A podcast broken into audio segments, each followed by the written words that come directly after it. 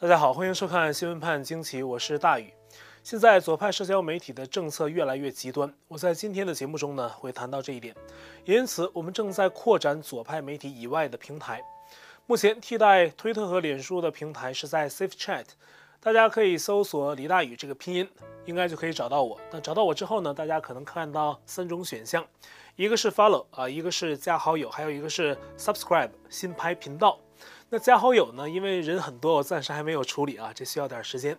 但是呢，您发了之后呢，就可以给我留言或写短信了。那么 subscribe 新拍频道，您可以去 subscribe 啊。不过呢，截至目前我们还没有在 Safe Chat 这个新拍频道里面更新内容。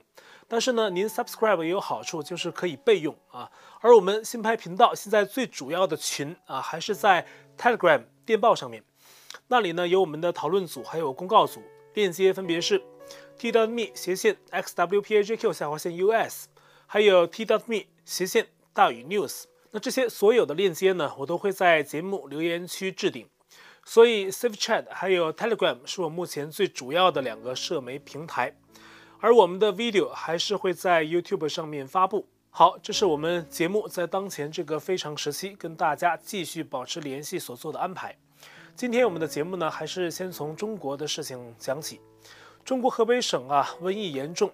一月十一号当天，仅凌晨到中午的十二个小时，省会石家庄就增加了二十一例确诊。但是根据大纪元引述知情人的话说呢，实际的感染人数远高于这个数字。而河北另外一个城市邢台，其下辖的南宫市已经开始紧急修建能够容纳五千人的方舱医院，用于集中隔离。然而，羊毛出在羊身上，向来对外撒币撒到手软的中共当局，在对内的事务上却常常哭穷。南宫市当局一月十号起向市内的民营企业征集单人床、枕头、棉被，还有洗漱包等生活物资，而且列明需求量：十号急需一千份，十一号需要两千份。那剩下两千份呢？你们可以分期给也行，但是呢，最好一步到位。我不知道当地的民企怎么想啊，反正当局呢可能就两种选项：第一，商量着抢；第二，直接明抢。反正你想怎么被抢啊，自己想清楚。这真是隔离你要你花钱，床铺也别让党操心。民企养肥来割肉，横竖都是你吃亏。有的大陆朋友可能喊，那不是为了防疫吗？好，你要是愿意那样去想呢，我也没有什么可说的。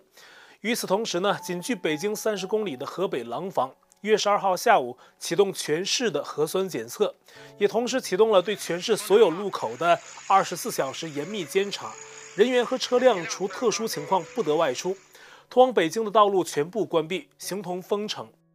所有的人员不得再进京了，就你回来之后，你再出不去了。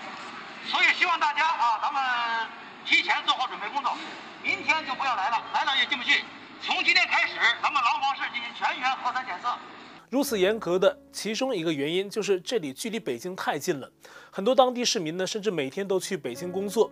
而廊坊的疫情截至成稿，当地官方说只有一例确诊，但是外界分析说呀，实际情况应该非常严重，不然不会如此紧张。而十一号傍晚呢，廊坊的一个核酸检测点，有一个排队等待检测的人突然倒地失去意识，有医护赶到急救，目前呢还不知道此人的情况。我们还记得，二零二零年瘟疫爆发之初，武汉乃至湖北省就有不少倒地死的案例。因为封城呢，廊坊当地百姓开始在超市啊抢购物资，囤积食水。而这个生活物资在河北疫区目前也面临考验。石家庄已经采取了封闭政策多日，当地百姓反映啊，菜量供应不上，物价开始上涨。当局虽然嘴上说统一调配，但是呢，有石家庄的居民透露，他们社区配送的菜价太高。比如鸡蛋，封城前呢每斤是四点三八元，那现在呢调配后的价格是每斤七八元。水果和蔬菜都在涨价，有的人都列出了前后价格的对比，好像按照常理啊，你政府送应该在疫情中啊更体会民生，不发赈济款，起码配送的菜价应该实惠点儿吧。但是呢，共产党总是反其道而行。另外，由于瘟疫原因，石家庄下辖的至少十二个村镇，从一月十一号起，有约两万居民被转移到异地隔离。送人去外地隔离的巴士啊，一眼都望不到边际。人们拿着有限的生活物资，踏上了一段意想不到的背井离乡之路。虽然山西省早早堵住了多条通往河北的路，但是呢，河北的瘟疫还是跨省蔓延进了山西，这是官方的说法啊。而山西晋中目前已经进入了战时状态，当地与太原的城际公交也已经停运。但河北省祸不单行，在严重瘟疫的侵袭下，一月十二号，河北省遭到了沙尘的袭击，石家庄空气质量差到接近爆表，而北京同样受到影响。沙尘覆盖的地区啊，有的地方 PM 十浓度已经达到重度污染的级别。这还是官方的数据。截至一月十二号，在世界范围内，中共病毒的感染人数已经超过了九千一百万，死亡至少一百九十五万。我记得去年瘟疫爆发之初啊，已经有医学专家预警这场瘟疫将感染世界上亿人。当时有的朋友可能还不太相信，但是呢，这件事已经真实发生了，而且这个数字啊还不够真实，因为中共啊、伊朗啊这样的政权严重的瞒报，特别是中共，他们现在报的数据连真实数字的零头还不到，所以呢，真实的感染数字要远高于目前的九千一百万人。而继英国出现了中共病毒的变种之后，南非也出现了一种变种。根据美国跨国制药企业礼来公司 CEO 的介绍，目前南非出现的这个变种，从理论上看，已经可以躲过该公司开发的抗体药，而且这个变种已经在日本、韩国、瑞士等地被发现。但礼来的 CEO 也提到，他们的抗体药啊，可能对英国的变种有效，但是呢，已经有医学专业人士此前预警。中共病毒在不断变异，这给药物疫苗的研究啊带来挑战。比如疫苗可能是针对旧的毒株研发，那毒株在变异之后是否有效，这个就是另外一回事了。中共在疫情初期极力的掩盖病毒，甚至呢，国际上现在仍然无法确定这种病毒在中共国的最初起源，但普遍怀疑啊跟武汉病毒研究所有关。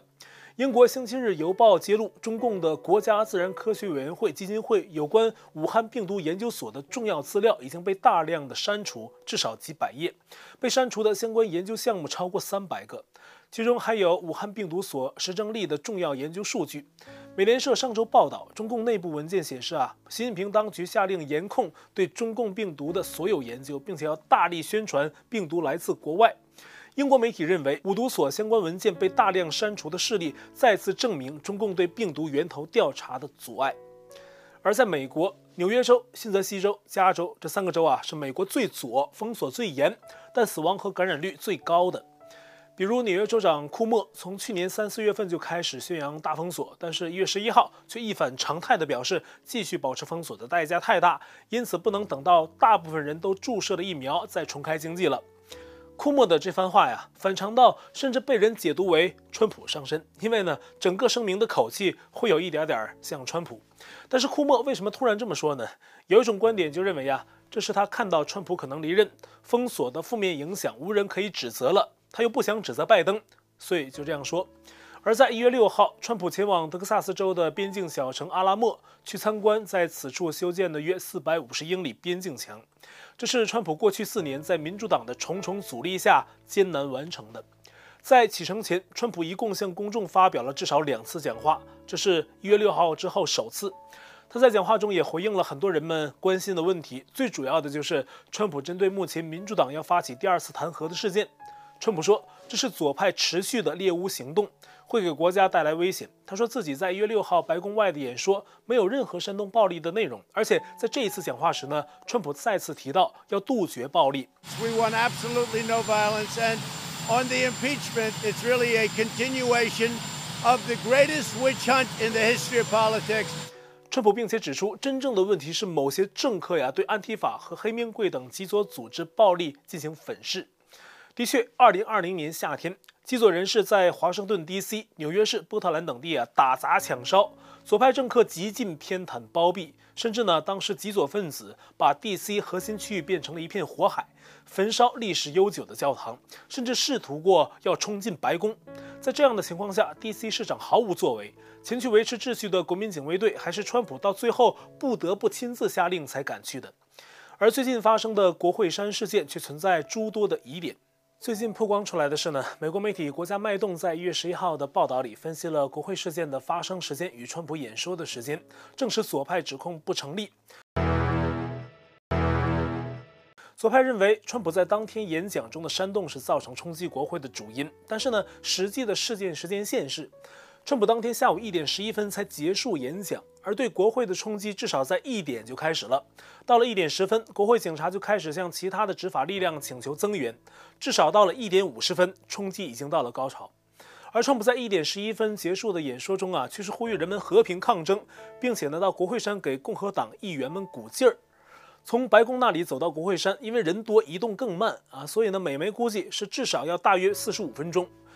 也就是说呀，听完川普演说的第一波人群，也要一点五十六分才能到达国会山，这在时间线上是有差别的。像我们刚才讲的，冲击国会呀，至少在一点五十分就达到高潮了。那么听川普演说后赶去的人群，一点五十六才到，当时国会已经有很多人了，他们又怎么能轻易挤到前列呢？所以通过这个分析啊，我们也能察觉，冲击国会跟川普当天的演说有什么关系呢？那好，我们话说回来哈，那川普在抵达德州之后呢，在阿拉莫的边境墙下也向公众发表了演说。除了强调自己在保护边境上所取得的成绩，川普也提到了当前还在进行的左派政治行动。Before we begin, I'd like to say that free speech is under assault like never before. The 25th Amendment is of zero risk to me, but will come back to haunt Joe Biden and the Biden administration. 川普这句话呀，有点意思。大家知道啊，二十五项修正案是允许副总统啊联合内阁对不适任的总统进行罢免，只要多数人同意就能成立。那川普为什么说二十五项修正案反过来会威胁拜登呢？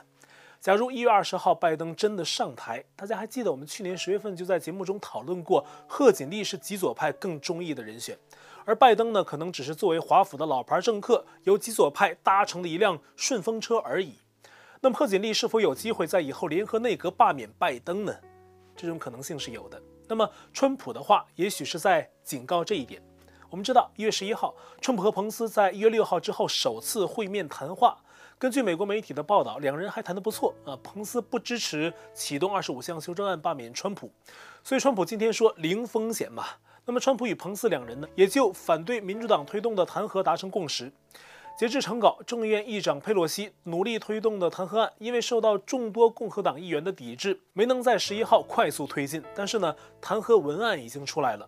佩洛西还希望在十三号进行一次表决，继续推动这个进度。此外呢，十二号佩洛西还打算率领众院民主党为一项决议案表决。那这个决议案的内容是呼吁启动二十五项修正案罢免川普。那么决议案只是一种表态，没有约束力。大家看啊，这佩洛西和他所代表的势力力推对川普的第二次弹劾，又在彭斯拒绝罢免的情况下发起决议案，至少表个态也要黑一下川普。我想所有这件事的关注者都会这么想：佩洛西们太疯狂。那么佩洛西到底是为什么一定要在这个节骨眼上，拜登看上去就要上台的时候要弹劾川普呢？一月十号，美国 CBS 的六十分钟节目播出了对佩洛西的专访。佩洛西一语道破他的目的，并且呢还谈到了对川普的其他威胁。需要提到的是，采访佩洛西的六十分钟主持人莱斯利·斯塔尔，他曾在去年总统竞选期间的直播采访中发难川普，结果呢川普当即离场，不欢而散。原因就是川普说斯塔尔不公，给川普的提问全是艰涩带有偏见的，而对拜登呢扔出的全是软炮。因为担心版权问题啊，我所以呢，我们就不播放六十分钟的原声采访了。我口述一下这段对佩洛西采访的要点。第一，佩洛西说，川普在离任前可以赦免自己，以便自己免于牢狱之灾，但是他只能在联邦层面进行赦免，无法在州的层级赦免。而川普目前正在被纽约州调查。第二，对于主持人问到，那川普离任之后，他做的所有事儿都没有后果，怎么办呢？这个问题显然是站在一个偏见立场上提出来的。佩洛西回答的也干脆，他说呀，这正是现在要弹劾川普的动机之一。这一点呢，就需要解释一下了。啊，根据我们此前节目的介绍，大家应该已经知道了，就算众议院在一月二十号中午新旧总统交接前通过了弹劾案，参议院启动弹劾审判，那么最早呢，也要在一月二十号下午一点开始。那到时候呢，总统可能已经换人了，那弹劾川普还有必要吗？另外呢，美国法律有说能对离任总统进行弹劾吗？目前啊，美国法律界对此呢还有分歧，因为宪法中根本没有谈及对离任总统进行弹劾是否正确。所以呢，这件事就变成要看法律界怎么解读了。那么支持方的观点是要对川普进行弹劾，这样呢，川普离任之后将失去所有一个总统可以享受的福利，比如说可能啊，可能包括特勤局对离任总统的保护等等。而更重要的是，弹劾一个离任的总统，左派的观点是这会让这个总统失去再竞选总统职位的机会，这是重点。那么，美国法律界另外一方就是反对了，认为不该对离任总统进行弹劾，这不符合法律。但是现在呢，国会民主党就是要推动弹劾，这是他们一定要做的事，只是在具体做法上，他们内部有分歧。美国众议院的三号民主党人克莱本认为啊，因为参院审判会慢一点嘛，所以呢，弹劾川普的结果几乎笃定要在一月二十号中午以后才能出来。克莱本就觉得，拜登不是要上台吗？不要让弹劾影响拜登上任头一百天的施政，弹劾审判应该在一百天之后进行。而美国众议院的二号民主党人斯坦尼·豪耶则更加心急，他认为弹劾决定越快越好，甚至呢，他明明白白告诉众议院的民主党人说，为什么要在距离一月二十号不到十天的时间，除了弹劾川普，还要推动罢免呢？就是因为不想让川普在这剩余的几天再进行任何的所谓煽动性的行为。以前有些朋友呢可能不懂极左派上台意味着什么，那最近这几天发生的事你们懂了吗？而现在只是刚刚开始，拜登还没有正式上台。根据 FBI 的一份内部备忘录，至少在一月十六号到一月二十号之间，全美五十个州都有美国人计划举行武装抗议。华盛顿 DC 呢也可能面临此种情况，因此当地执法部门请求军队的增援。根据最新消息，二十号当天将有一万五千名国民警卫队进驻 DC。公开的说法是为总统交接保驾护航，而且根据美国媒体前两天的报道，这些士兵将携带致命性武器。这两天呢，DC 当地人传出了美军士兵浩浩荡荡开进美国首都的画面。不过当地气氛还算轻松啊，有的画面中还能看见当地市民闲庭信步。有的呢是慢慢跑过这些士兵的身旁啊，锻炼身体。但是呢，此情此景还是有点不太像人们熟悉的美国。而这些人到底是川普下令调遣的，还是其他的美军官员？截至今天成稿还不能确认。但是根据目前的报道，还不确定啊。就是拜登有一个可能啊，就是举行远程虚拟的就职典礼啊，不是在 DC 现场。那去这么多兵是干什么呢？而且有消息说，这些兵呢可能要一直待到一月二十四号。我真是不知道，如果拜登选择远程的虚拟就职，那为什么不选择虚拟执政，干脆去白宫都免了啊？就在某个地下室里，又安全又省力，何必劳师动众这么多人呢？而根据一月十二号的最新消息，美国参谋长联席会议主席马克·米利已经在一份声明中说，拜登将成为下一任的所谓的美国三军统帅。除此之外，左派的社交媒体的言论审查也随着拜登的得势水涨船高。推特、脸书日前纷纷威胁，所有在发表停止窃选的内容啊，都会被删除。而且呢，脸书运营长指出，他们已经推出进一步的策略，根除所有所谓有毒的信息，而且永久封禁川普的账户。对于美国社交媒体中共 style 的言论审查，包括封杀川普账户，就连本身是左派的德国总理默克尔都提出了批评。法国政府以及欧盟呢，也有人站出来表示反对。此外呢，由于保守派迅速离开了左派社媒，很多人注册了宣称保护言论自由的 Parler 平台。结果上周开始啊，苹果、谷歌、亚马逊联手绞杀 Parler，而 Parler 的运转离不开这三家科技巨头的支持。从周一凌晨开始，Parler 到现在都没能恢复，而且呢，几乎所有短讯和网络服务商都不敢接 Parler，所以呢，Parler 一下没了着落。一月十号，Parler 的执行长甚至说，Parler 面临倒闭。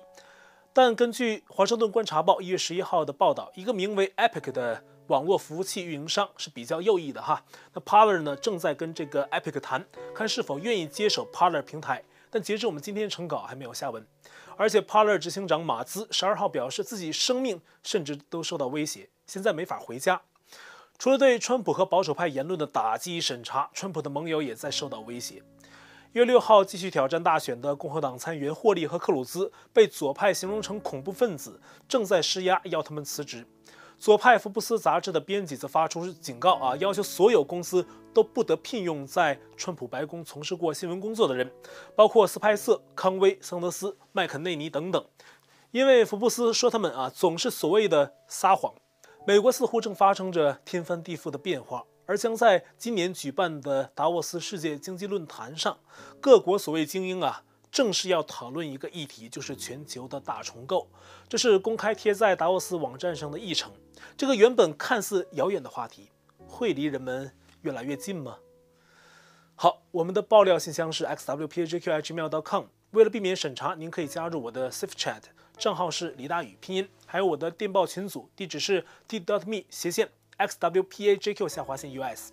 我们现在仍在 YouTube 上面发片，还是欢迎您订阅本频道并点击小铃铛，获得节目发布通知。也欢迎加入我们的会员。那这期节目就到这里了，感谢您的收看，我们下期再会。